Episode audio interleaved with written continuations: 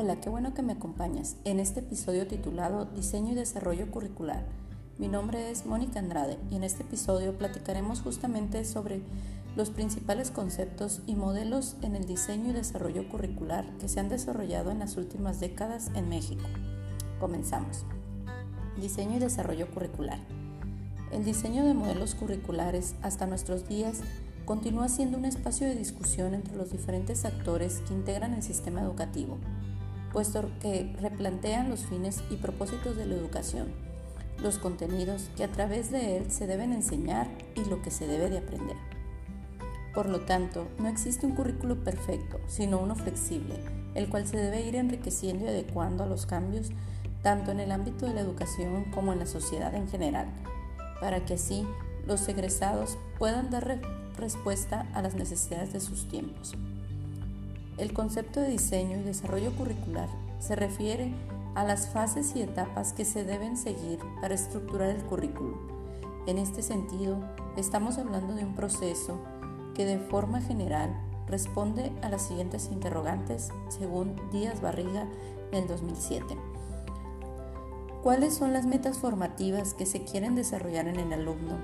¿Qué experiencias educativas o de enseñanza garantizan el aprendizaje en los alumnos?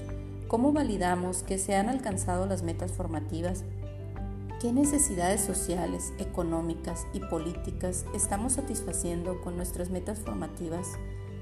¿Están alineadas a la realidad laboral y social y a las tendencias educativas? ¿Qué contenidos debemos brindar y cómo se debe organizar para facilitar el aprendizaje.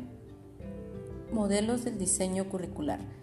Los modelos curriculares se forman a través de una teoría curricular, la cual está conformada por un conjunto de saberes políticos, filosóficos, psicológicos y pedagógicos, que en su conjunto fungen como base en el desarrollo del proyecto curricular. Por lo tanto, responden a las premisas sobre el contexto el alumno, los contenidos y los métodos de enseñanza-aprendizaje. Los modelos de diseño curricular se fundamentan en un marco teórico-metodológico, a partir del cual se generan propuestas para desarrollar el proyecto curricular, de acuerdo a los enfoques que se crea conveniente integrar, ya sea técnico tradicional, tecnológico sistemático, crítico sociopolítico, competencias, etc. Modelos por objetivos conductuales. Este modelo se sustenta en el modelo conductista y es utilizado en la planeación y el diseño del currículum. Este modelo se le atribuye al autor Bobbitt. A partir de este modelo podemos planear el tipo de hombre que requerimos formar, las experiencias de aprendizaje que es necesario construir y los métodos que requerimos para trabajar para cumplir con estos ideales. Los principales exponentes del conductismo son Skinner y Pavlov quienes se apoyan en el estímulo-respuesta como método de enseñanza y aprendizaje, traducido como condicionamiento. El propósito de esta corriente consiste en lograr, a partir de un proceso de estímulo-respuesta, cambios en el comportamiento de los alumnos. Modelo de procesos. El modelo de procesos busca ir más allá de definir objetivos esperados de aprendizaje. En su caso, considera que se fomenta como línea de construcción en donde se debe de cuidar en cada una de sus fases, por lo tanto, no define objetivos fijos, sino como esperados y cambiantes. Muchos autores lo conciben como un currículo abierto. Este modelo hace hincapié que se debe poner atención en todo el acto educativo, antes, durante y después, ya que su éxito depende de la adecuada intervención y cuidado del profesor, el cual debe de brindar en cada uno de los momentos formativos.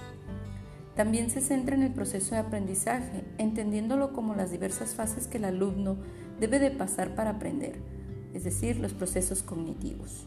Uno de los, de los principales exponentes es el, el autor Brunner.